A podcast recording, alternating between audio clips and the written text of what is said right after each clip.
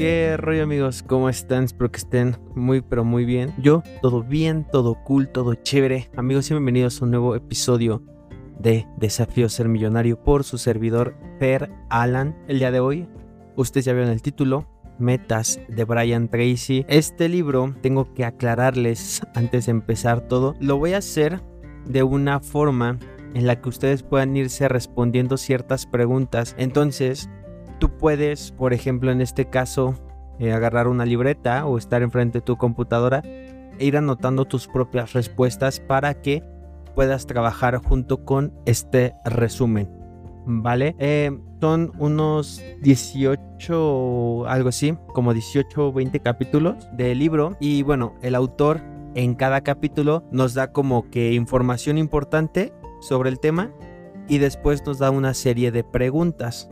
Entonces, la forma en la que yo voy a estructurar este resumen es la misma forma. Voy a decir tal capítulo y después voy a soltar las preguntas de ese capítulo que ustedes pueden ir respondiendo. Por eso les comento que pueden agarrar una libreta o una computadora. Obviamente lo puedes escuchar una vez completo y ya después volverlo a repetir si es que quieres trabajar junto con este podcast, ¿vale? Pero bueno, dicho esto, vamos a empezar. Capítulo 1 es desbloquear tu potencial. El autor en este capítulo destaca la importancia de desbloquear nuestro potencial y lograr nuestros objetivos. Se menciona que todo en la vida comienza como un pensamiento, un deseo, una esperanza o un sueño, ya sea que en nuestra ya sea en nuestra propia mente o en la mente de alguien más. El autor pues aquí enfatiza que nos convertimos en lo que más pensamos. Las personas exitosas piensan constantemente en lo que desean y en cómo conseguirlo. Y por otro lado, las personas infelices y sin éxito tienden a enfocarse en lo que no quieren. Tener metas claras es fundamental ya que vivir sin ellas es como conducir una en una densa niebla. Aunque tengamos un automóvil muy poderoso y muy bien diseñado, vamos a avanzar muy lentamente y sin progreso si no tenemos metas bien definidas. Y también nos dice que, bueno, hay razones por las que muchas personas no establecen metas, que algunas personas piensan que las metas no son importantes y pues muchas otras simplemente no saben cómo establecerlas correctamente. Además de que siempre existe el temor al fracaso y al rechazo por parte de los demás. Y el autor nos menciona mucho esta parte de que la felicidad requiere metas, ya que las metas nos brindan un sentido de significado y propósito en la vida y que a medida que nos acercamos a nuestras metas nos sentimos más felices, fuertes y enérgicos.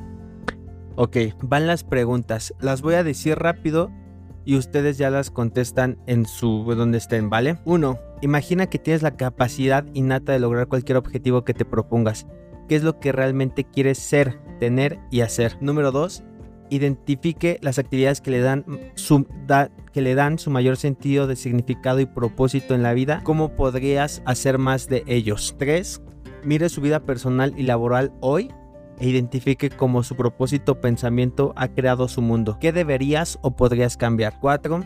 Decide hoy hablar, pensar y hablar solo sobre las cosas que quieres en la vida y rehúsate a hablar sobre las cosas que no quieres. 5 determine el precio que tendrá que pagar para alcanzar las metas que son más importantes para usted y luego tome la decisión de pagar ese precio a partir de hoy. 6. Imagina que tienes absolutamente garantizado el éxito en el logro de tus objetivos y que no tienes ningún miedo en absoluto. ¿Qué objetivo te marcarías? 7. ¿Qué acción debes tomar de inmediato como resultado de tus respuestas a las preguntas anteriores? Listo. Capítulo número 2. Hazte cargo de tu vida. Aquí el autor comienza con una afirmación que dice que si queremos que algo cambie en nuestra vida, debemos comenzar por nosotros mismos. No podemos esperar que las cosas cambien si nosotros no cambiamos. Es nuestra responsabilidad. A partir de ese momento, de este momento del libro, el autor nos dice que él también es responsable de su propia vida y que si él mismo quiere que las cosas sean diferentes, él mismo debe hacer las cosas diferentes, ¿no? O sea que es algo que el autor aplica. Nos habla también sobre los peores enemigos del éxito y la felicidad, que son las emociones negativas, porque nos arrastran, nos agotas, nos agotan y nos quitan la alegría de vivir. Y bueno, el autor nos dice que hay cuatro causas fundamentales de las emociones negativas. La primera de ellas es la justificación. O sea, podemos ser negativos solo mientras podamos justificar ante nosotros mismos y ante los demás que tenemos derecho a estar enojados o disgustados por alguna razón. Si no podemos justificar nuestra negatividad, no podemos estar enojados. Otra causa de las emociones negativas es la racionalización y las excusas. Cuando nos damos explicaciones aceptables socialmente para actos que consideramos inaceptables o de los que nos arrepentimos, estamos racionalizando. Creemos, creamos explicaciones que suenan bien, aunque sepamos que fuimos los principales responsables de lo que ocurrió. Y también el autor nos menciona sobre la importancia de no depender de las opiniones de los demás. Muchas veces nuestra autoimagen está determinada por la forma en que los demás nos tratan o nos perciben. Entonces, debemos aprender a no permitir que las opiniones de los demás nos afecten de manera negativa. La última causa de las emociones negativas y la peor de todas es culpar a los demás. Cuando culpamos a otros por, por nuestros problemas, estamos evitando asumir la responsabilidad de nuestras vidas. Culpar a los demás nos impide crecer y nos mantiene atrapados en un ciclo de negatividad. Y Brian Tracy nos dice que el antídoto para estas emociones negativas se llama responsabilidad. Que debemos aceptar la responsabilidad de nuestra vida y que el simplemente de decir yo soy responsable cancela cualquier emoción negativa que podamos experimentar en nuestro día a día. Que este parte de responsabilidad ya lo he manejado antes, o sea, pensar tú que eres responsable por todo lo que ocurra en tu vida aunque de principio creas que no. Hasta porque te chocaron el coche, eres responsable, ¿vale? Vive en un mundo de responsabilidad. Bueno, Brian Tracy dice que nos tenemos que ver a nosotros mismos como empresarios de nuestros propios servicios personales. Debemos ser conscientes de que somos responsables de cada aspecto de nuestra vida y carrera somos los arquitectos de nuestro propio destino. Y que bueno, una de las mejores formas de ser responsables es invertir en nuestro crecimiento personal y nuestro desarrollo continuo. De adquirir habilidades y competencias que son necesarias para alcanzar el éxito y aumentar nuestros ingresos. Porque pues nadie lo va a hacer por nosotros. Debemos ser conscientes de que nadie se preocupa tanto por nuestra vida como nosotros mismos.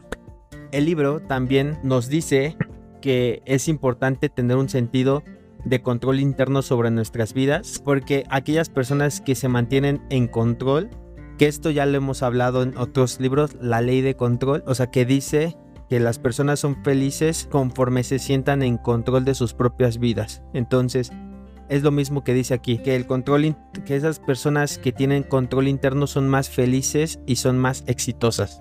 Mientras que las personas que no tienen ese control sobre su vida por factores externos, pues tienden a la negatividad. ¿Vale? Vamos con las preguntas de este capítulo. Identifique su mayor problema o fuente de negatividad en la vida actual. ¿De qué manera er-, eres responsable de esa situación? 2. Véase a sí mismo como el presidente de su propia empresa. ¿Cómo actuaría de manera diferente si fuera propietario del 100% de las acciones de la empresa para la que trabaja. 3.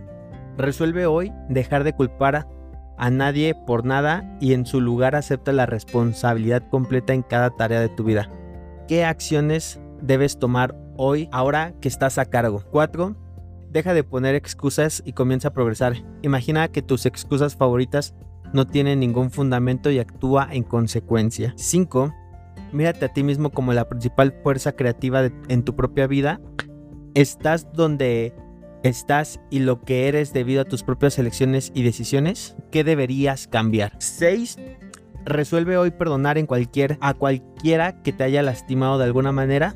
Déjalo ir, negarse, déjalo ir, negarse a discutir de nuevo. En su lugar, manténgase tan ocupado trabajando en algo que es importante para, para ti que no tengas tiempo para volver a pensar en eso. 7 decide una acción específica que vas a tomar de inmediato para ejercer un control total sobre cada parte de tu vida. Capítulo 3. Definir nuestros valores. En este capítulo, el autor explica la importancia de definir nuestros valores. La mayoría de las personas muchas veces se sienten confundidos acerca de sus metas, sus valores o sus ideales, no saben cuáles son.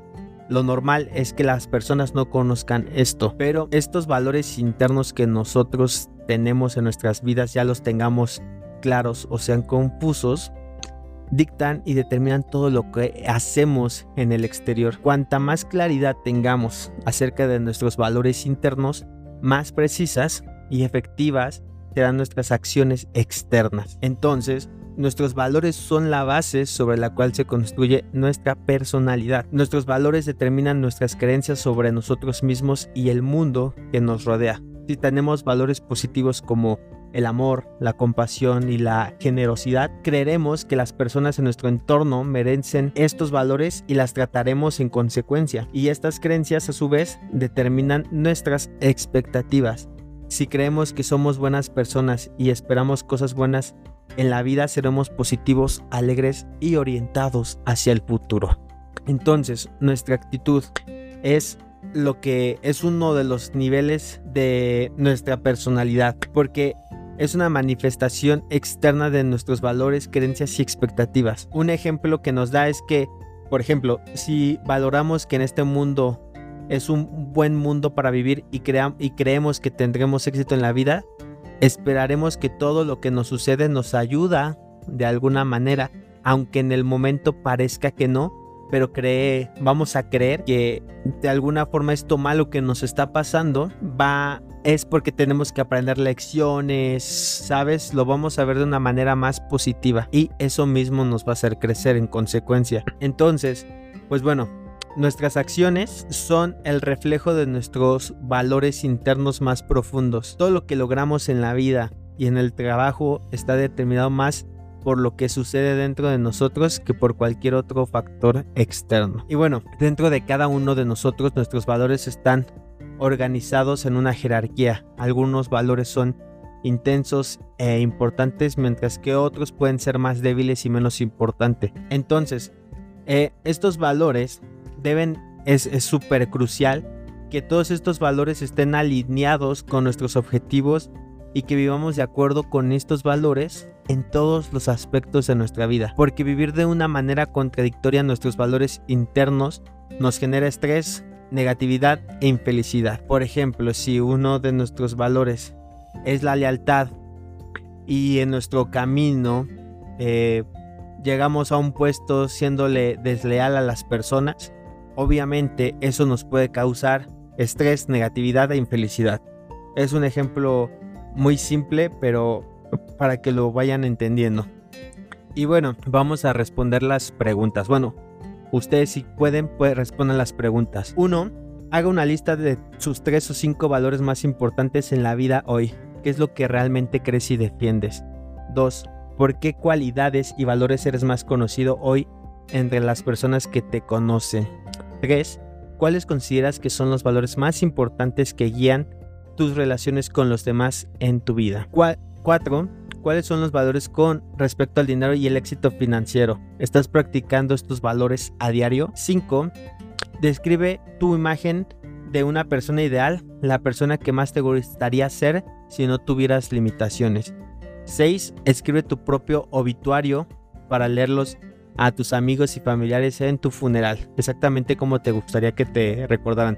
El obituario es la leyenda que viene en tu tumba, ¿no? O sea, por ejemplo, aquí descansa Fernando Alan Reyes Ramos, eh, gran amigo, empresario y luchador incansable, no sé. Ya cada quien este, lo puede hacer a su manera, ¿no? 7. ¿Qué cambios podrías hacer hoy en tu comportamiento que te ayudarían a vivir en mayor armonía con tus valores? Listo, vamos al capítulo 4. Analiza tus creencias. Según hay una ley aquí en el libro que se llama la ley de la creencia, que dice que lo que creemos con convicción se convierte en nuestra realidad. Es decir, nuestras creencias determinan nuestras acciones y resultados. Para lograr mejoras en nuestra vida es necesario cambiar nuestras creencias sobre nosotros mismos y nuestras posibilidades. El crecimiento personal proviene de cambiar nuestras creencias sobre lo que podemos hacer y lo que es posible para nosotros. Por ejemplo, si tú, a ti te gustaría duplicar tus, tus ingresos que tienes el día de hoy, pues la mayoría yo creo que diría, pues sí, claro, ¿no? Entonces, la pregunta clave es, ¿Crees tú que es posible? ¿Crees tú qué tal, qué tal triplicar tus ingresos? ¿Tú crees que es posible? ¿Crees que es, crees que todo esto es posible? Entonces, desde ahí empezamos sobre lo que creemos que es posible y no es posible. Nuestro autoconcepto, es decir, como nosotros nos vemos a nosotros mismos, tiene un impacto significativo en nuestro rendimiento y eficacia en todo lo que hacemos. De hecho, nuestro autoconcepto actúa como el programa maestro de nuestra mente controlando y determinando nuestras acciones, pensamientos y sentimientos. Un dato interesante sobre el autoconcepto es que incluso si está compuesto por creencias erróneas sobre nosotros mismos o el mundo, para nosotros esas creencias son hechos reales y actuamos en consecuencia. Nuestras creencias sobre nosotros mismos a menudo son subjetivas y no se basan en hechos reales. Estas creencias pueden estar influenciadas por nuestra infancia, por nuestros amigos, por nuestras lecturas, por nuestra educación, por nuestras experiencias, por muchos factores. Y de ahí pues claramente vienen las creencias limitantes, que son las peores de todas. Si creemos que estamos limitados de alguna manera, incluso si no es cierto, esa limitación se convierte en nuestra realidad. Actuaremos como si realmente tuviéramos una deficiencia en esa área específica de talento o habilidad es importante recordar que nadie es mejor que tú y nadie es más inteligente que tú. Las personas pueden ser más hábiles o mejores en diferentes áreas y en diferentes momentos. Claro que sí, pero eso no, no te quita que eso es algo con lo que naces, ¿no? O sea, eso estamos, quiero que te enfoques aquí en lo de la creencia, lo que tú piensas de ti, tu autoconcepto. Entonces, pues lo mismo que te hace daño, también es una buena noticia, porque todas las creencias que, que una creencia que tú agarraste de niño, por ejemplo, la aprendiste. Entonces tú hoy día puedes tomar la decisión de desaprender esas creencias y sustituirles con nuevas creencias que te lleven por un camino de crecimiento y de éxito. Entonces, paso número uno, es identificar nuestras creencias limitantes y eso nos lleva a empezar a desbloquear nuestro potencial. Ahora, una pregunta, dime tú una, o quiero que tú te digas a ti mismo, porque claro, no me puedes decir, pero quiero que tú me digas en este momento o te digas a ti mismo, estas, esta creencia que yo tengo de que no puedo ganar más dinero o que solo los privilegiados llegan a tal, a tal lugar, este, y si esa creencia no fuera verdadera en absoluto, ¿qué harías? ¿Cómo te comportarías? O sea, el autor dice que cuando tú, tú quieres agarrar una nueva creencia, imagina que tiendes que existe una tienda de creencias donde puedes elegir todas las creencias que deseas programar en tu mente subconsciente. Entonces, si tú pudieras elegir cualquier conjunto de creencias, ¿cuál sería cuál serían las las más útiles para ti, ¿vale? Entonces, si nuestras creencias son lo suficientemente positivas, buscaremos las lecciones más valiosas en cada contratiempo o dificultad. Creeremos con confianza que hay muchas lecciones que debemos aprender en nuestro camino hacia el éxito. Y con esta actitud, todo lo que nos suceda, ya sea positivo o negativo, nos beneficia mientras avanzamos hacia nuestra meta. Recuerda que siempre podemos actuar para generar sentimientos y emociones positivas. No esperes sentirte de cierta manera para actuar, sino más bien Actúa como si ya fueras la, persona que deseas ser. Con el tiempo tus acciones generarán los sentimientos que deseas experimentar. Si comienzas a comportarte como las personas exitosas, pronto comenzarás a sentirte como ellas. Tratarás a los demás de la misma manera, trabajarás de la misma forma y obtendrás esos resultados mejores. Entonces, para lograr éxito en cualquier faceta, debemos crear creencias en nuestro interior que sean coherentes con la persona exitosa que queremos ser en el mundo exterior, ¿vale? Preguntas. 1. Actúa como si si usted fuera una de las personas más competentes y respetadas hoy en día en su campo, ¿cómo pensaría, actuaría y sentiría de y cómo y sentiría de manera diferente a como lo hace hoy? 2. Imagina que tienes un toque dorado con el dinero. Si fueras un administrador de dinero extremadamente competente, ¿cómo manejarías tus finanzas? 3. Identifique las creencias autolimitantes que podrían estar frenándolo. ¿Cómo actuarías si fueran completamente falsas? 4. Selecciona las creencias que más te gustaría tener sobre ti mismo en un nivel interior profundo. Pretende como si ya creyeras que esto es cierto acerca de ti mismo. 5. Analice la situación más difícil con la que está lidiando en este momento. ¿Qué lecciones valiosas contiene que pueden ayudarte a ser mejor en el futuro? 6. ¿Qué harías diferente si creyeras que estás destinado a ser un gran éxito en la vida? 7. ¿A quién más en tu vida podrás influir diciéndoles lo, lo buenos que son y lo exitosos que crees que van a ser? Y bueno, vamos con el capítulo 5, Crea tu propio futuro. El libro nos menciona que pues se realizaron muchísimos estudios sobre los años, sobre los líderes y en todos esos estudios se descubrió que hay una cualidad especial que destaca de todos los grandes líderes, eh, que todos los grandes líderes comparten, y que esa es la visión. Los líderes tienen visión mientras que los no líderes tienden a centrarse en el presente y en los placeres y problemas del momento. Además tienden a preocuparse por el pasado y lo que ha sucedido y no puede ser cambiado. Entonces, esta cualidad de liderazgo, orientación hacia el futuro, los líderes piensan en el futuro, en lo que quieren lograr y a dónde quieren llegar a largo plazo.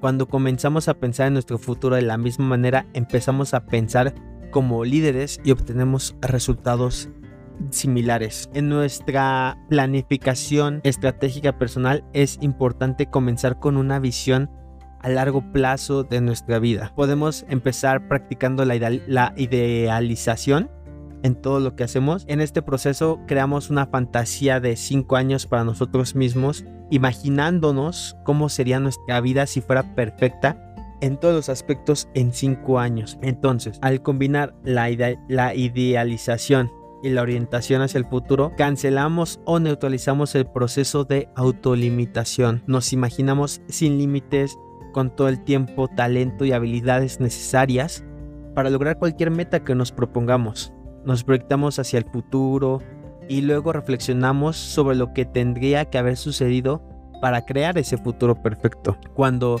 practicamos la idealización y la orientación hacia el futuro, no hacemos concesiones con nuestros sueños y visiones para nosotros mismos no nos conformamos con metas pequeñas o éxitos parciales y en su lugar soñamos en grande y nos proyectamos mentalmente como personas poderosas. Creamos nuestro futuro perfecto y decidimos que queremos qué es lo que, realmente queremos em, ser antes de enfrentarnos a la realidad y lidiar con lo que es posible en nuestra situación actual. Y este enfoque lo podemos enfocar en diferentes aspectos de nuestra vida.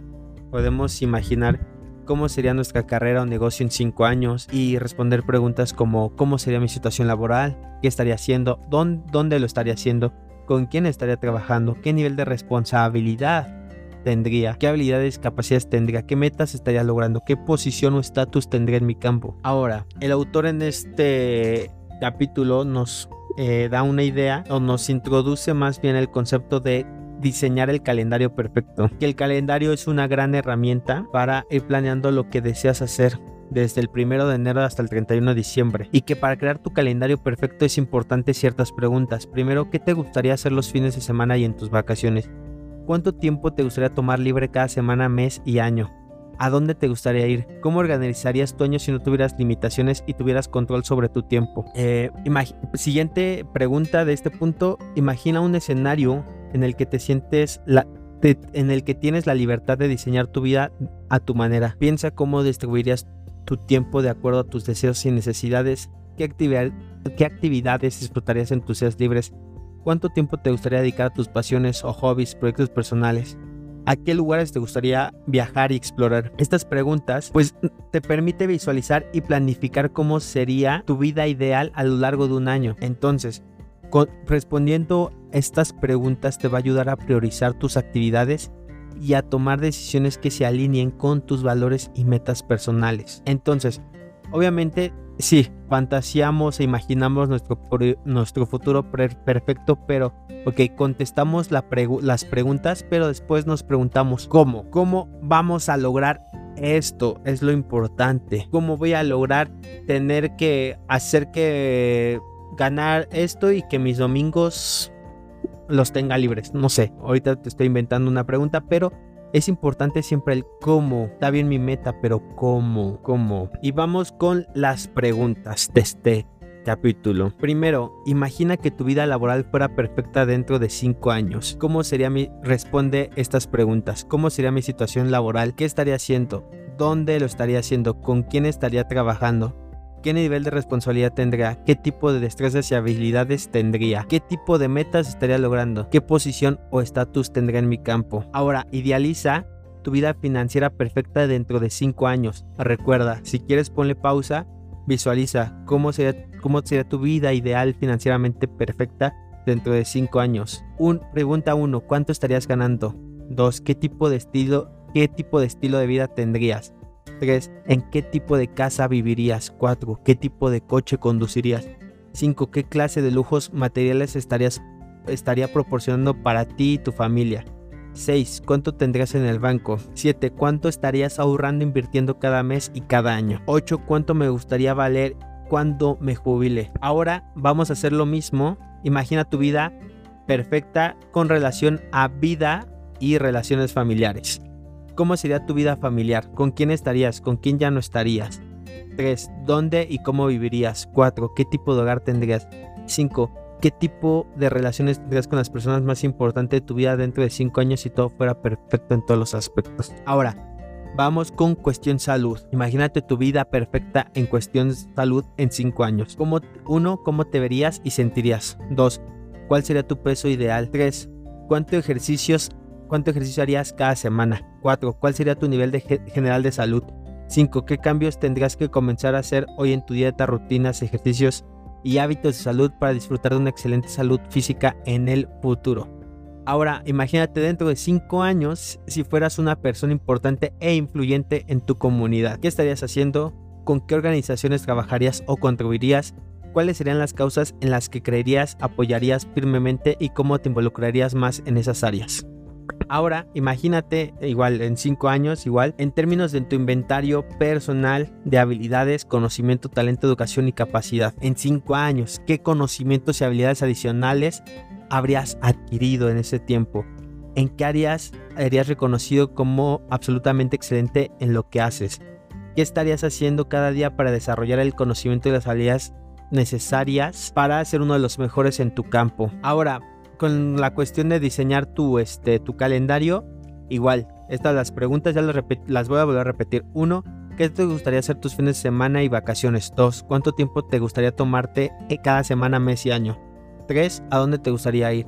Cuatro, ¿cómo organizarías tu año si no tuvieras limitaciones y control sobre tu tiempo?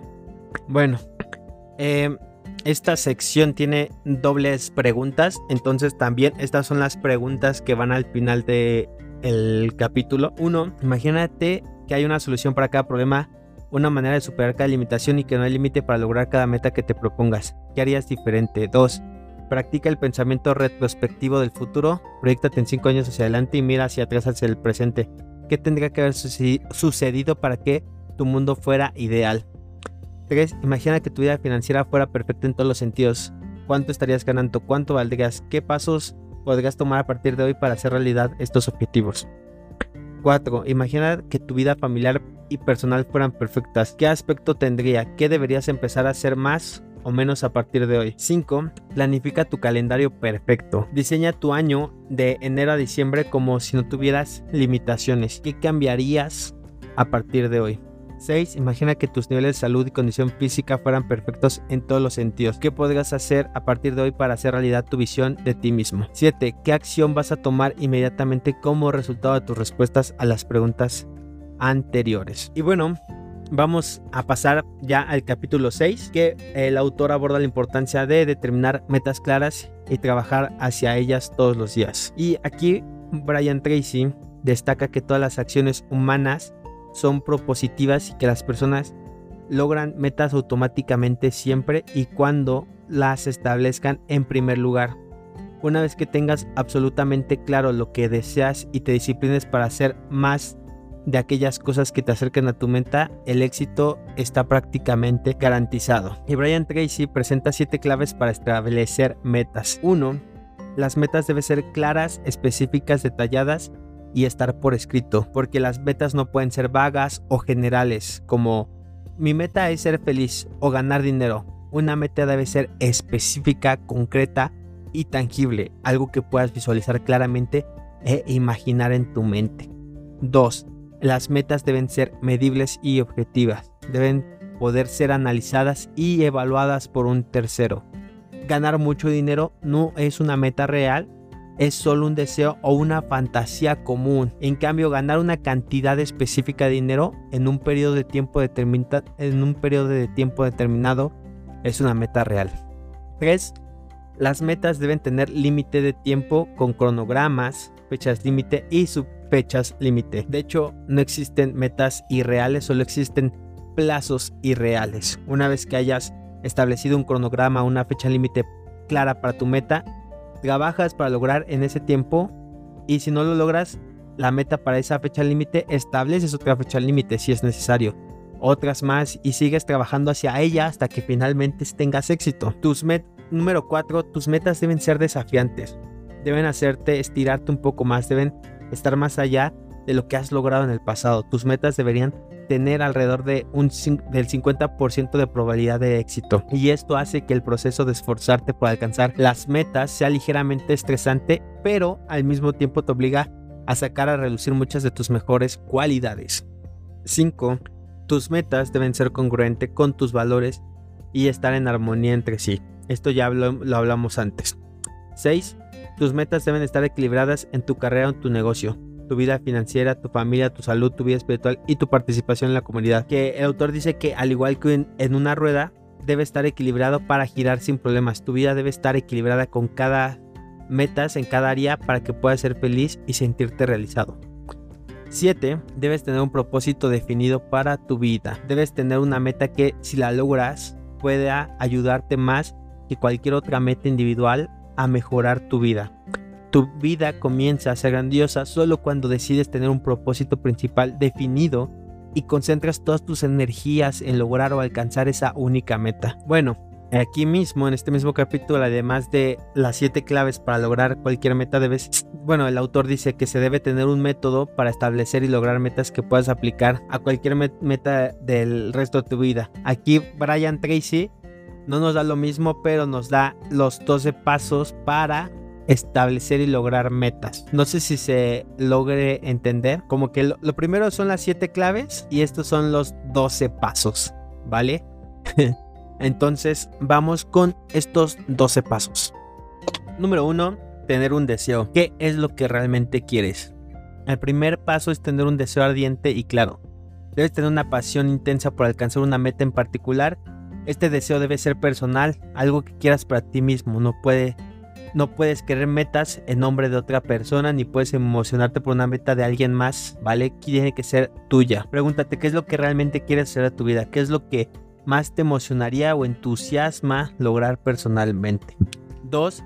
Creer que tu meta es alcanzable. El segundo paso es creer o tener la convicción de que mereces la meta y que eres capaz de alcanzarla. Debes creer profundamente en tu corazón en tu corazón que mereces esa meta y que tienes la capacidad de lograrla. Número 3. Escribir tu meta.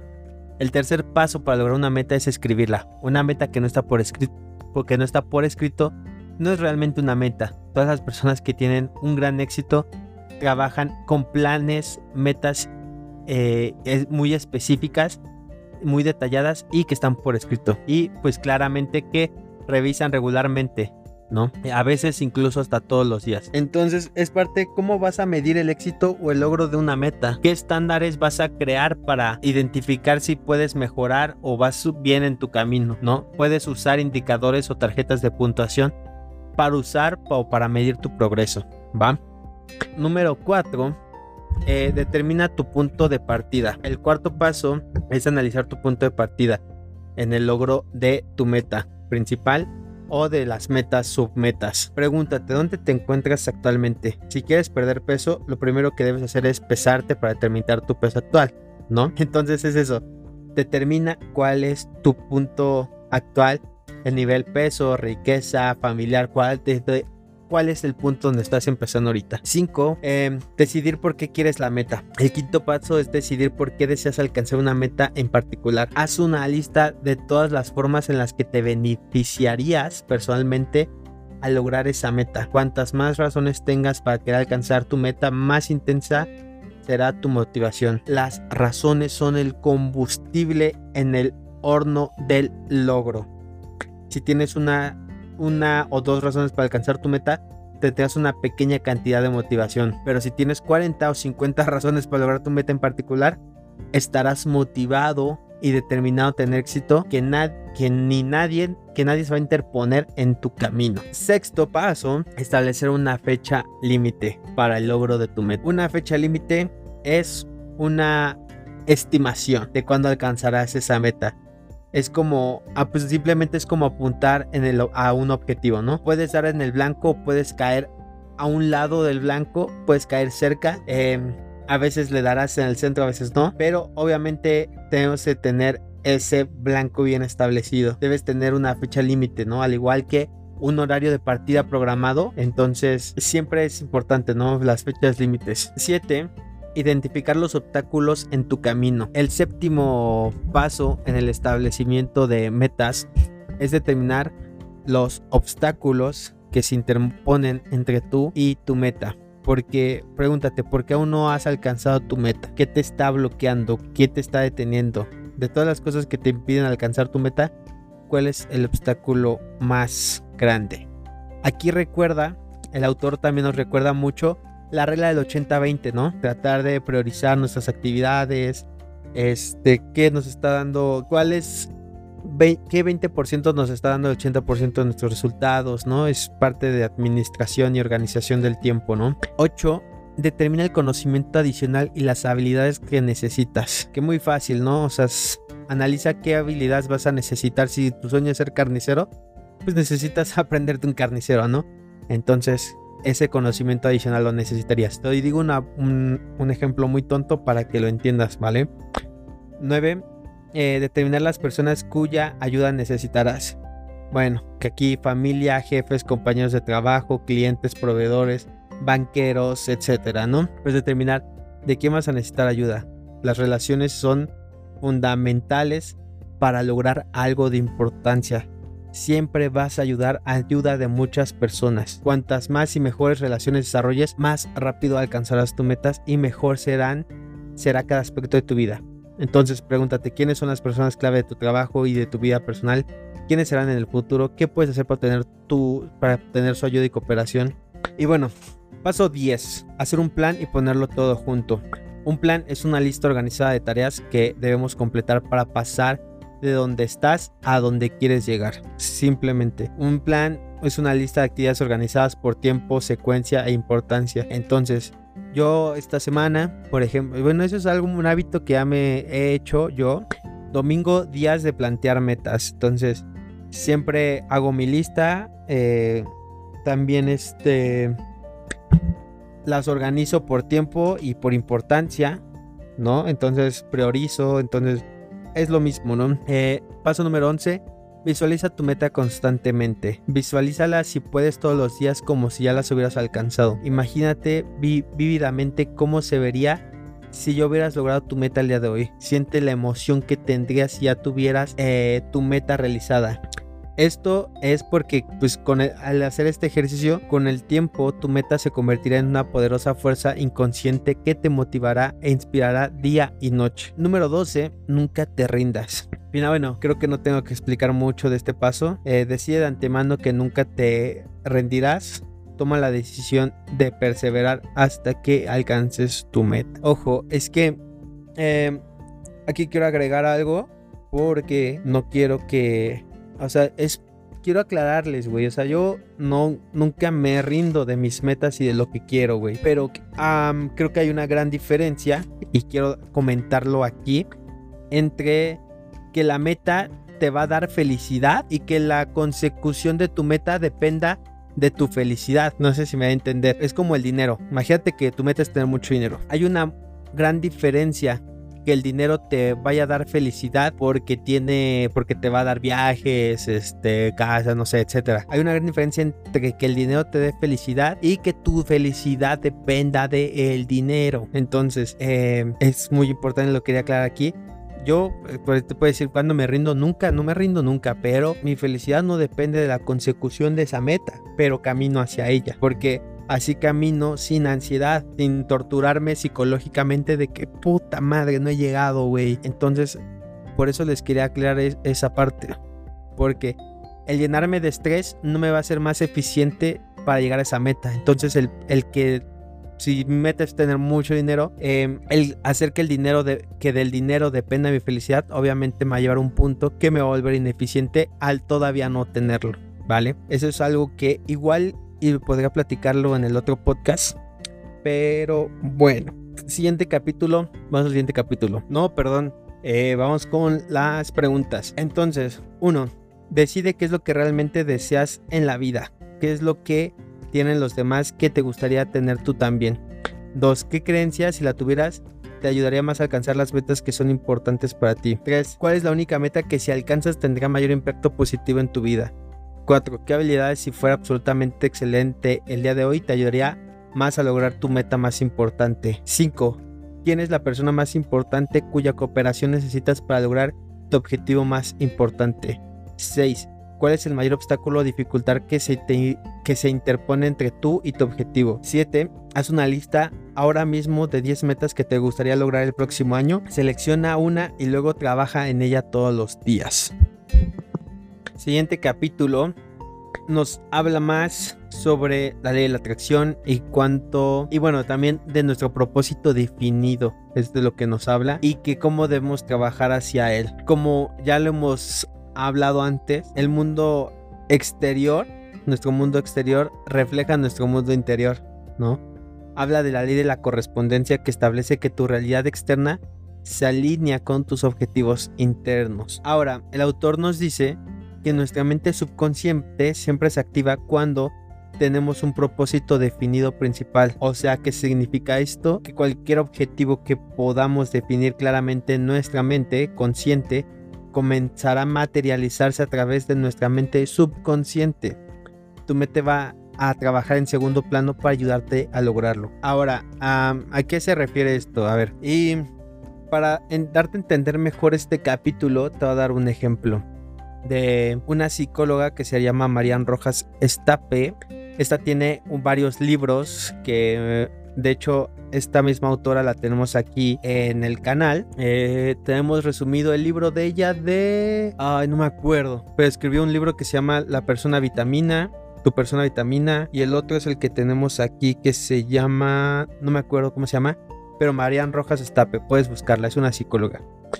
Ah, bueno, el chiste es que ella en una conferencia, y esto se me quedó muy grabado, decía, ¿no? Que por ejemplo, em, que cuando uno está enfocado con lo que quiere su cerebro, automáticamente empieza a buscar las formas. ¿A qué, a qué me refiero? Em, por ejemplo, una historia personal mía, ¿no?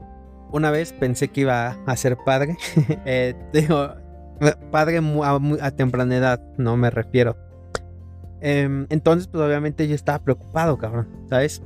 Entonces, ¿qué es lo primero que ves cuando, está, cuando tu mente subconsciente está bombardeado de eso? ¿Ves pañales en descuento, ropa para bebés, ves bebés en, la, en el súper donde antes no los veías, de repente empiezas a pensar, no mames, todo el pinche mundo tiene bebés. Pues no, güey, no es que todo el mundo tenga, esté teniendo bebés precisamente en ese momento, o sea, es que ya los tenían, pero tu mente subconsciente no prestaba atención a eso. Por eso si tu propósito es crear una empresa exitosa, obviamente en el Facebook, en la publicidad, en, en las nuevas personas que conozcas en la calle, en tus relaciones. O sea, en esas personas vas a, como tu cerebro está enfocado en eso, vas a poder detectar. O sea, por ejemplo, si tu negocio es pasear a perros, por ejemplo, y tú empiezas a conocer amigos nuevos y uno te dice, ay, es que tengo un perro que es muy desobediente y no puedo, este, y no puedo sacarlo a pasear. Pues puta, ahí, ahí tú te lanzas, ¿sabes? tu, cerebro ya está activado para detectar esa oportunidad, ¿va? Eso es a, lo que se refiere el autor. Por eso es como tener bien definidos nuestros propósitos para que nuestro cerebro se active ante esas oportunidades, ¿vale? Y obviamente, si nos sale una publicidad en Facebook de capacitación para para este para paseadores de perro. Ah, no, o capacitación para entrenamiento canino. Ah, no, ah, obviamente tu cerebro se va a bombardear de todas esas oportunidades. Que esas oportunidades siempre han estado, es que ahora tu cerebro está activado para detectarlas, porque el cerebro y la vista captan muchas cosas. Pero ahora sí lo puedes detectar, ¿vale? Porque estás programando tu cabeza para que las detecte. Entonces, me preguntas, uno, ¿qué gran cosa te atreverías a soñar si supieras que no pudieras fallar? Dos, haz una lista, perdón, estaba aquí repitiendo las preguntas. No, espérame.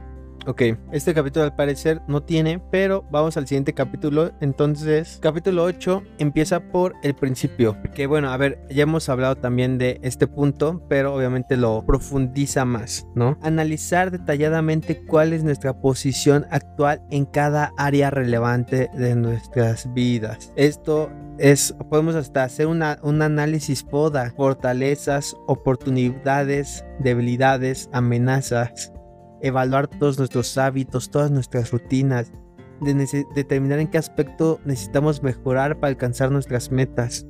Esto es fundamental para tener una comprensión clara de nuestra situación inicial, ya que esto nos va a permitir trazar un camino realista hacia nuestras aspiraciones. Entonces, también importante considerar nuestro nivel de habilidades y capacidades. ¿Cuáles son nuestras áreas de excelencia? ¿Cuáles son las que necesitamos mejorar? Entonces siempre es el, mismo crecimiento, ¿no? Pero, pero el chiste es que después de crear toda esta evaluación de nosotros, que debe ser súper honesta, debemos crear ya un plan estratégico. Ese plan, claro, debe ser flexible y adaptable ya que nuestras circunstancias y metas pueden cambiar a lo, largo del tiempo, pero al comprender dónde nos encontramos en el presente y hacia dónde queremos ir en el futuro, podemos trazar un camino sólido y efectivo que nos guíe hacia el éxito. Entonces, preguntas. 1. Determine la realidad de su situación actual en, la, en relación con sus objetivos principales, dónde estás ahora y qué tan lejos tienes que ir. 2. Aplique el principio de pensamiento basado en cero a cada área de su vida. ¿Qué estás haciendo hoy que no te involucrarías de nuevo si tuvieras que hacerlo de nuevo, sabiendo lo que sabes ahora? 3. Haz un análisis financiero completo de tu vida, cuánto ganas hoy, cuánto vales, cuáles son tus objetivos en estas áreas, ¿no? Esto es Excel, cuánto vale mi coche, cuánto vale mi casa, cuánto vale mi, todo lo que tengo, cuánto y luego cuánto es, eso es cuánto valgo. Ahora, cuánto gano, ¿no? Cuánto, si tienes sueldo, pues cuánto es mi sueldo. Si tienes ganancias de tu negocio, cuántos son mis ganancias eh, mensuales. Eh, aproximadas probablemente, ¿no? Eh, todo, todo lo que ganes dinero, entonces eso es hacer un análisis financiero. Ahora, hacer un análisis completo de tus habilidades. Esa es la número cuatro. Hacer un análisis completo de tus habilidades y de tu trabajo. ¿Dónde eres fuerte y dónde necesitas mejorar? Fortalezas y debilidades.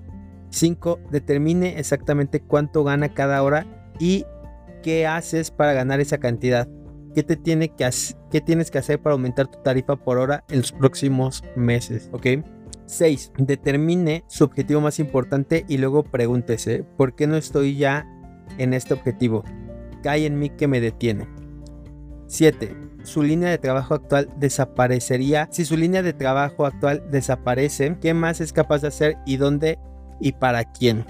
Vale, bueno, capítulo 9. En este capítulo, Brian Tracy nos enseña que una de nuestras mayores responsabilidades en la vida es manejar nuestro dinero, nuestro dinero y controlar nuestras finanzas y lograr la independencia financiera. Pero es nada de esto se puede dejar al azar, sino que requiere reglas, principios, leyes y factores específicos relacionados con el dinero. Una de las cosas que, que Brian Tracy destaca es evitar el autoengaño. Muchas personas que han intentado y fracasado en alcanzar metas financieras caen en alguna trampa, mental de justificar sus fracasos diciendo que el dinero no les importa tanto y que están más enfocadas en cosas más elevadas, ¿no?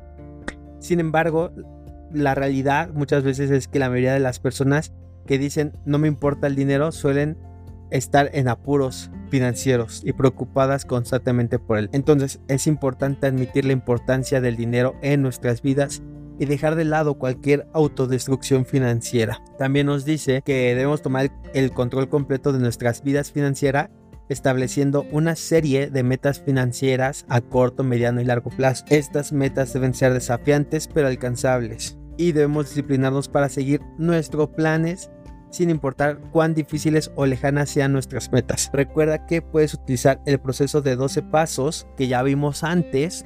Esto se recuerda el proceso de 12 pasos para alcanzar nuestras metas financieras. ¿vale? Esto en el capítulo 6. Pero estos 12 pasos se lo deben grabar muy bien en todo lo que tú hagas, cualquier meta. Estos 12 pasos, síguelos. Si quieres, regrésate y síguelos. O pregunta, o por eso es que igual ya hasta en Google te aparecen, no sé, los 12 pasos para el, el para lograr metas de Brian Tracy. Seguramente te va a aparecer, ¿vale? y pues bueno, que, que bueno, todo esto implica, ya sabes, escribir la, nuestra meta, este, creer que es posible, todo esto, ¿vale? Primero, vamos ya con las preguntas. Primero, determina tu patrimonio neto exacto el día de hoy para que tengas claro dónde estás. Ahora, 2. Decide exactamente cuánto quieres ganar por hora, mes, año en los próximos 1, 2, 3, 4 y 5 años. 3. Crea un plan para salir de deudas viviendo con menos de lo que ganas. ¿Qué gastos vas a recortar? Por ejemplo, em, comidas, fiestas, ¿no?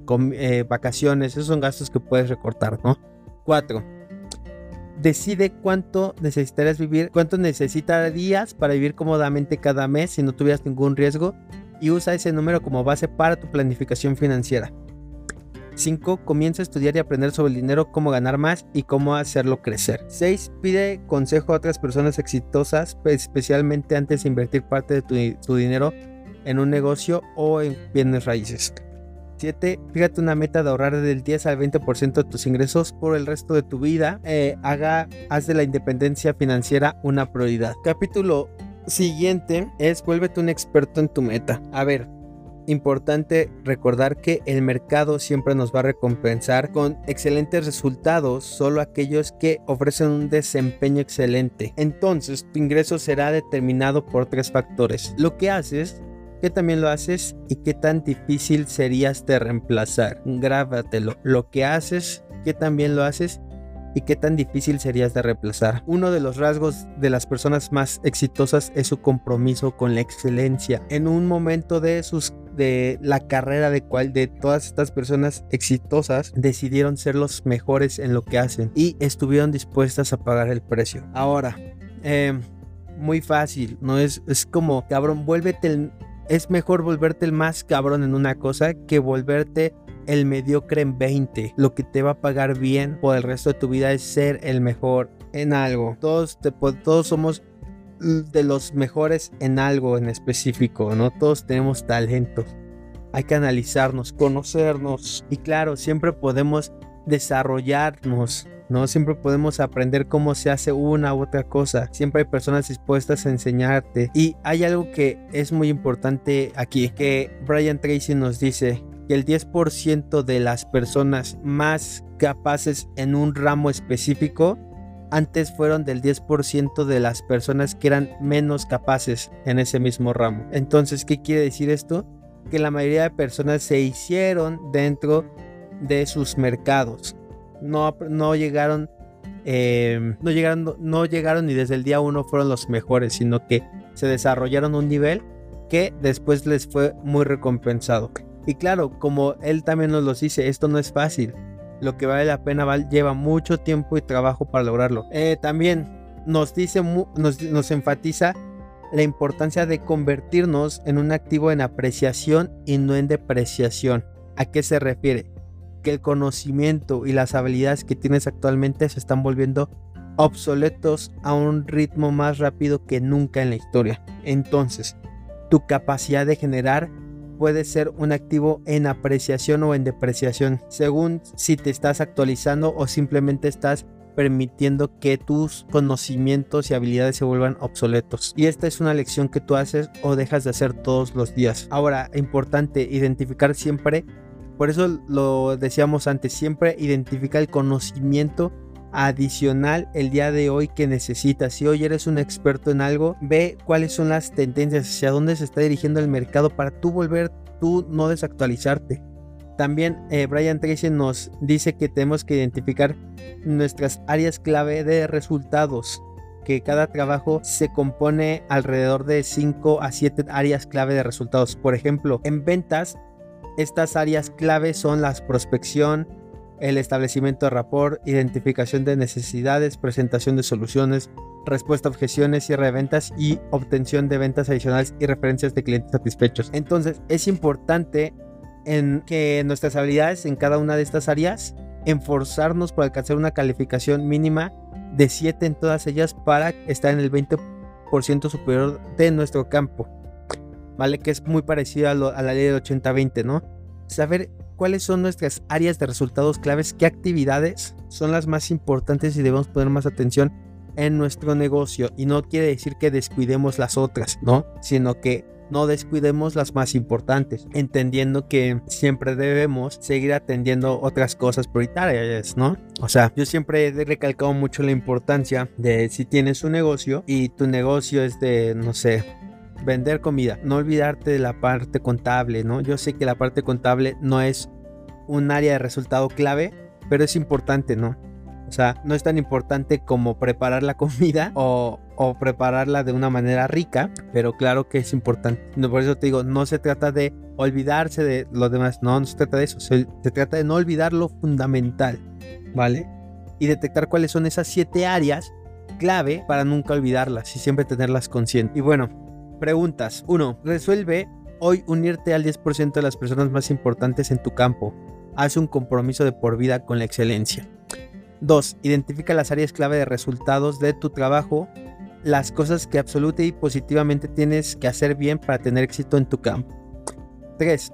Identifica tu clave, tu área clave más débil y comienza un proyecto de hágalo usted mismo para ser excelente en esa área. 4. Determine el conocimiento adicional que necesitará para llegar a la cima de su campo y luego desarrolle un plan para adquirir ese conocimiento. 5. Dedíquese al aprendizaje de por vida lea, escucha programas de audio, asista a cursos y seminarios y luego ponga en práctica lo que aprende lo más rápido que pueda. ¿Va? Siguiente capítulo. Que bueno, a ver, en este capítulo, Brian Tracy nos incita a recordar la calidad que la calidad de nuestra vida familiar y nuestras relaciones también determina en gran medida nuestra felicidad o infelicidad. Entonces, no podemos dejar al azar nuestras metas en esta área vital de nuestra vida personal y que como como él lo dice y como lo aclaramos, los 12 pasos para establecer y lograr cualquier meta también es aplicable para diseñar una vida maravillosa y muy chingona a nivel familiar y personal. Entonces, esos 12 pasos no se les debe olvidar. Si mi meta es crear una mejor relación con, con este, mis padres, estos 12 pasos no los olvides, recuérdalos. Estos son, son fundamentales y yo creo que es de lo más valioso que te puede dar este, este libro, ¿no?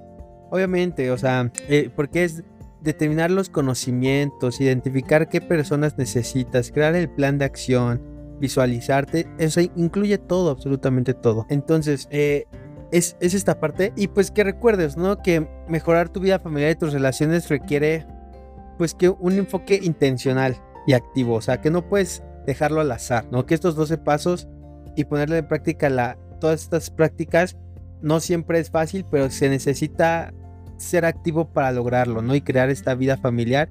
Y también, no solo familiar, sino que tener relaciones satisfactorias y felices. Em, en el capítulo 12, pues prácticamente es igual, lo mismo pero que nuestra salud, que ya lo hemos visto, ¿no? O sea, capítulo 11 y 12, primero es familiar y, y a nivel de nuestra salud, también nos debemos de preocupar. O sea, no debemos dejar al azar em, todas estas cosas, ¿no? O sea, nuestra salud es, es también muy importante, ¿no? Ya lo, ya lo vimos anteriormente, pero son preguntas muy básicas. imagínate, o sea, y tú mismo hasta te las puedes hacer. O sea, si tú en cinco años, ¿cómo te ves? ¿Cómo te gustaría estar en cinco años nivel salud? Ok, de tal forma. ¿Qué conocimientos tienes que, adquirir para tener una buena salud? Tales. O sea, necesito saber eh, eh, dietética básica, ¿no? O sea, ir al nutrólogo sí, pero pues entender un poquito de cómo funciona mi cuerpo, ¿no? Ok, ¿qué personas te van a ayudar a lograrlo? No, pues mi familia porque me motiva y pues no sé, porque mi, eh, mi, este, mi pareja me va a ayudar, me la necesito para que juntos llevemos una mejor vida, juntos, no sé, etcétera, ¿no? Pero son mismas preguntas que ni siquiera yo te la, podría no hacértelas y tú mismo podrías hacértelas tú mismo. Por eso es importante la visualización. Porque si tú te visualizas, ok, me visualizo así en cualquier aspecto de mi vida. A nivel financiero me veo así, a nivel así. A ver, visualízate. Ahora hagamos una ingeniería en reverso. ¿Cómo le hago? ¿Qué tengo que hacer el día de hoy? Y cada semana ok, si en tres años me quiero poner mamadísimo, cabrón, así mamadísimo, el día de hoy, semana 1, anoto, agarro mi libreta, ok, mis 12 pasos, ta, ta, ta, ta, ta, Pero a ver, mis, ah, hago mis 12 pasos, ¿dónde me encuentro el día de hoy? ¿No? Escribo mi meta, eh, todo eso, tan, tan, tan. Ok, semana 1, o en domingo o en lunes, el día que las quieras analizar. Este, ok, día 1, lunes. No, domingo escribo mi meta, lunes, ¿qué puedo? O sea, el domingo escribes que tu plan de acción para toda la semana, ¿ok? Entonces, el lunes dices, ok, tengo que comer saludable el día de hoy y no me tengo que pasar de las 3000 calorías, ¿no? O 2000 calorías, lo que sea. Ok, entonces necesito llevar una aplicación porque este, la aplicación me va a ayudar a esto, esto, esto, ok. Y tu aplicación vas a ir registrando todas tus comidas, ok. Creo que este día me pasé, entonces, ¿qué puedo hacer o qué estrategias puedo adoptar ahora? ¿O qué conocimientos tengo que adoptar sobre, por ejemplo, mm, eh, perseverancia? ¿No? Entonces, ¿cómo puedo entender cómo, cómo puedo perseverar más, ¿no? En esto. O cómo puedo mejorar mis hábitos, ¿no? Entonces te vas y les, eh, escuchas un, resumen de este podcast que se llama El Poder de los Hábitos. Y vas y aprendes una nueva habilidad.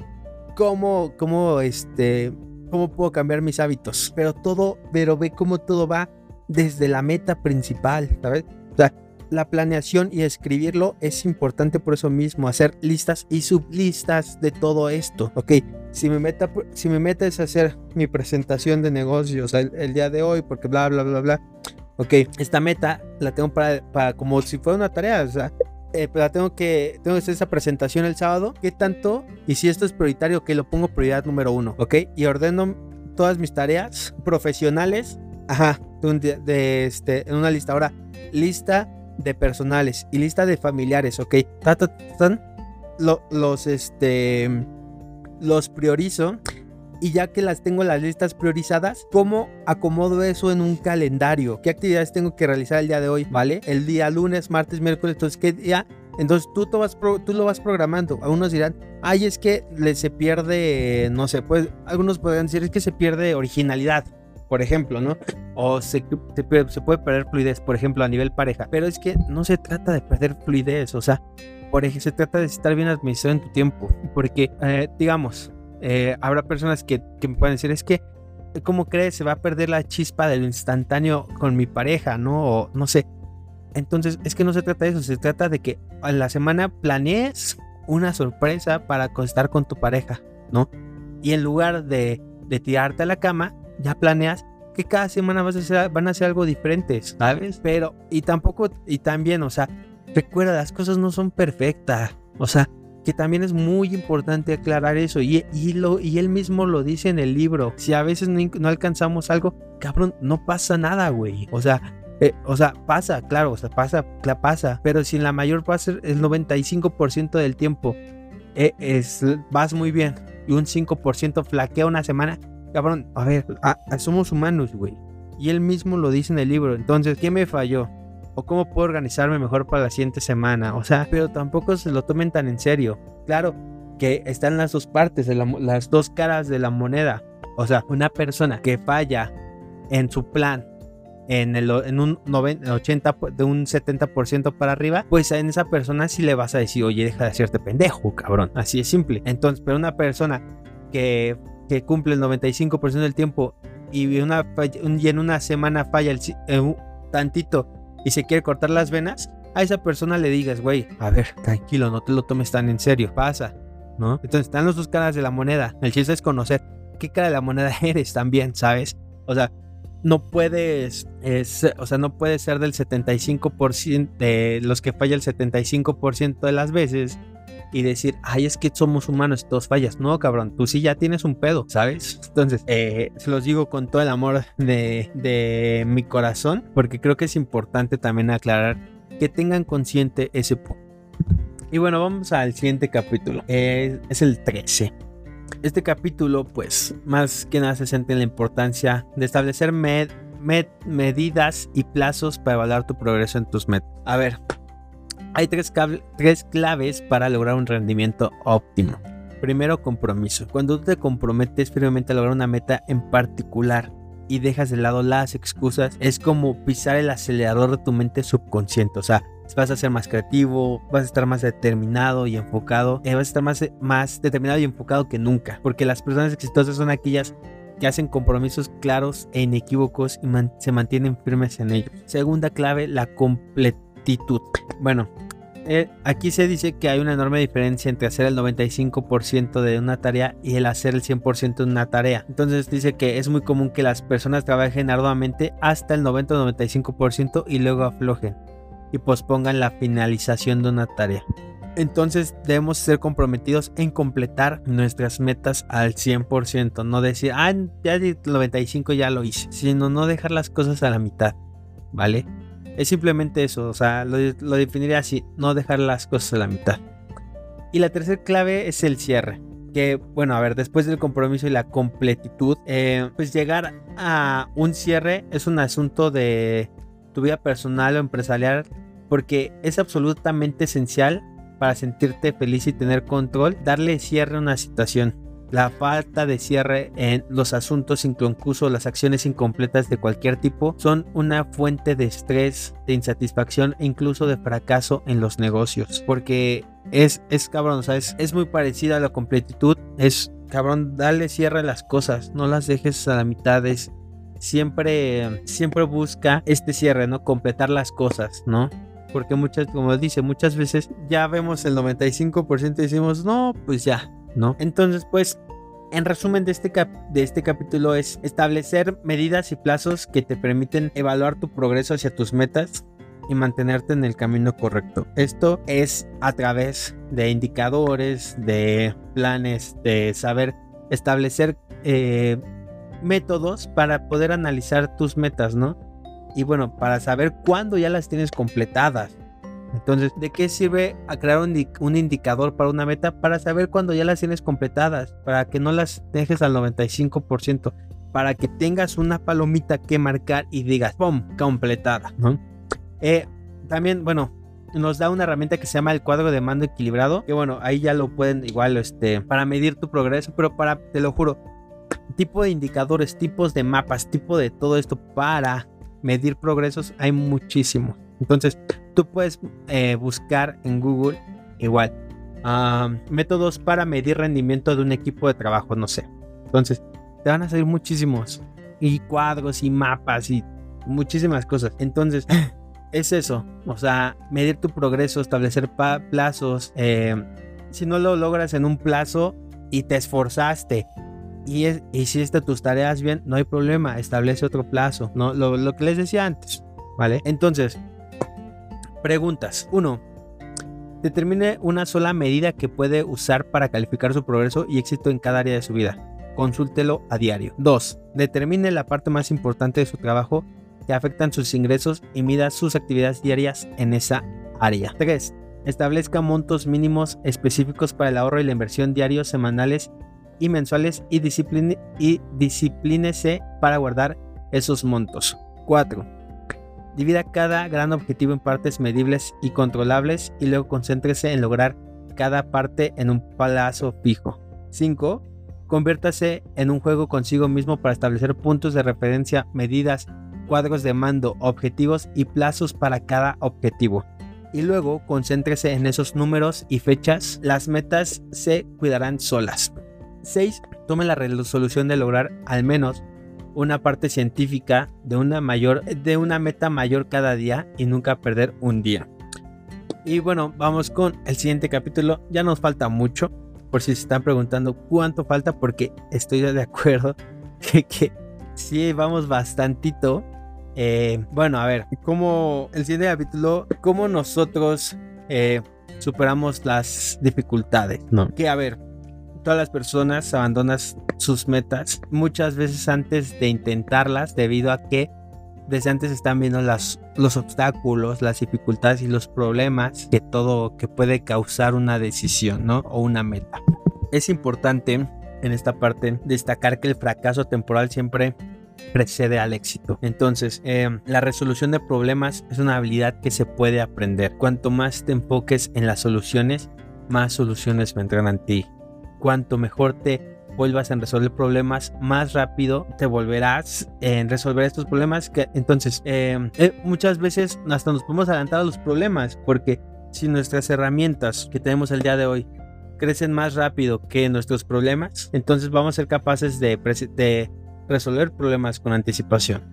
Pero es importante entender esta parte todos, todos, todos nuestras metas van a tener dificultad. El chiste es que estas metas nos van a hacer crecer y nos van a convertir en, en mejores personas, en una mejor versión de nosotros mismos. Tú, para, en resumen de este capítulo, para superar los obstáculos en el camino hacia tus metas, debes concentrarte en encontrar soluciones y aprender a resolver problemas. Establece metas desafiantes, desglosa tu meta en tareas específicas y trabaja en ellas diariamente. Organiza los obstáculos por prioridad y busca eliminarlos uno por uno. Recuerda que la resolución de problemas es una habilidad que se puede desarrollar y que al mejorar en esta área podrás enfrentar los desafíos aún mayores que te van a llevar a un mayor éxito. ¿Va? Preguntas. 1.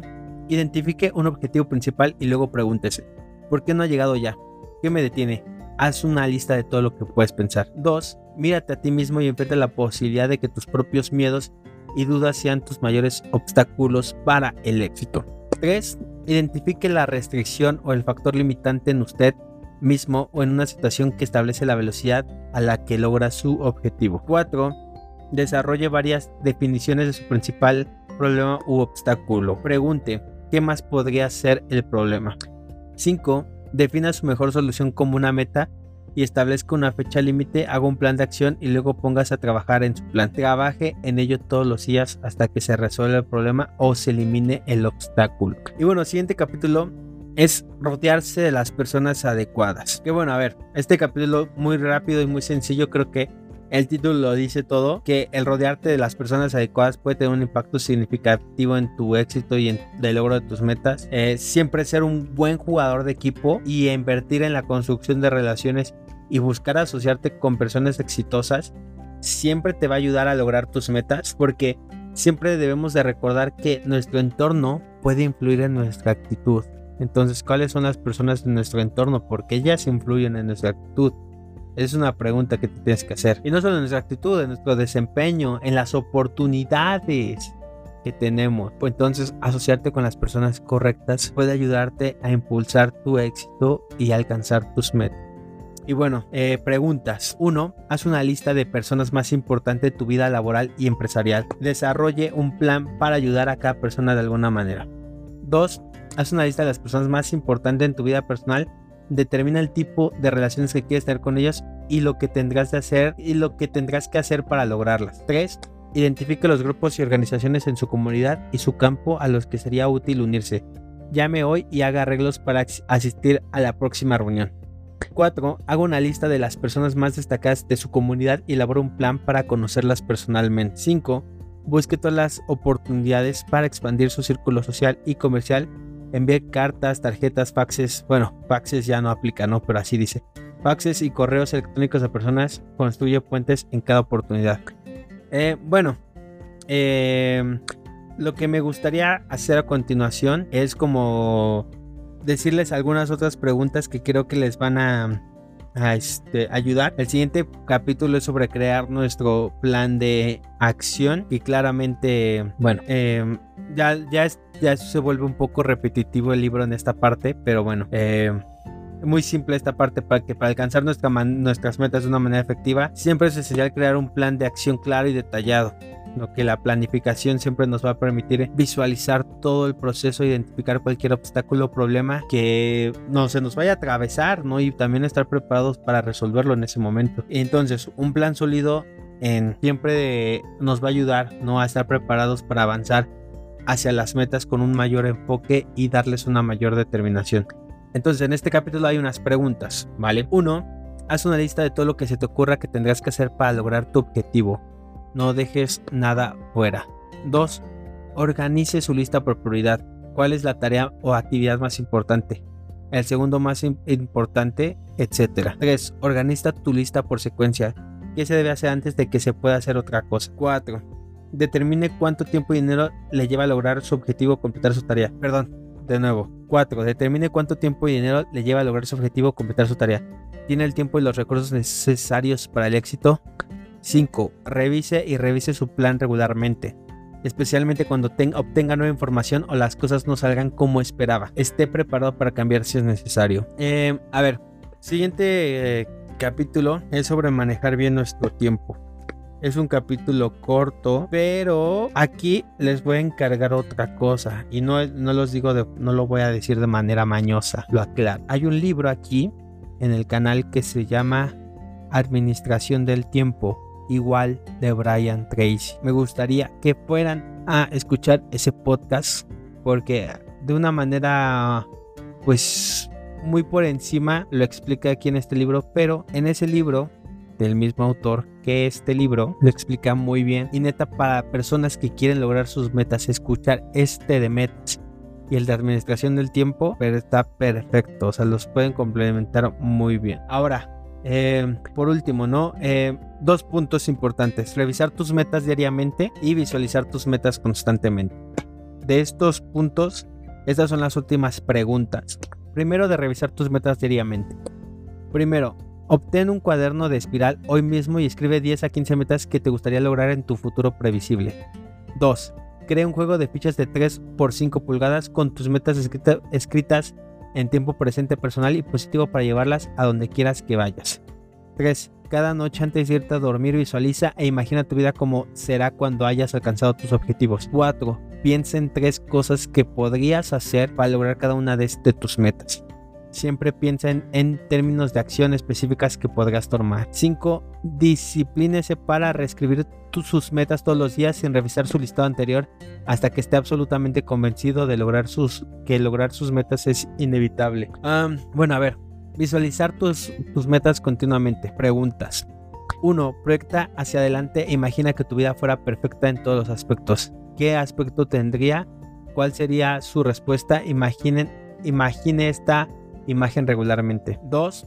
Recorta imágenes de las cosas que te gustaría tener y de las personas que te gustaría y de las personas que te gustaría ser en el futuro.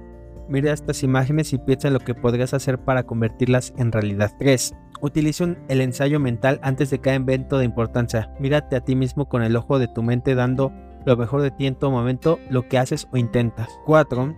Alimenta continuamente tu mente con imágenes claras, emocionantes y emotivas. Recuerde, su imaginación es su anticipo de las próximas atracciones en la vida. 5. Diseñe la casa de sus sueños, el negocio de sus sueños o la carrera de sus sueños. Anota todos los ingredientes que tendría si fuera perfecto en todos los aspectos. Visualiza esto como una realidad todos los días. 6. Haga del proceso de visualización una parte regular de su vida. Invierte tiempo regularmente para crear emociones, imágenes mentales de ti mismo y de tu vida exactamente como quieres que sean. Luego tenga plena fe que sus imágenes se materializan exactamente cuando esté listo. Y bueno, eh, al final, pues bueno, al final el autor nos dice persiste, ¿no? Hasta que tengas éxito. Y pues bueno, esas son las... Eso es todo por el libro del día de hoy. Yo sé que es un libro bastante largo, pero espero que les haya brindado mucho valor de corazón.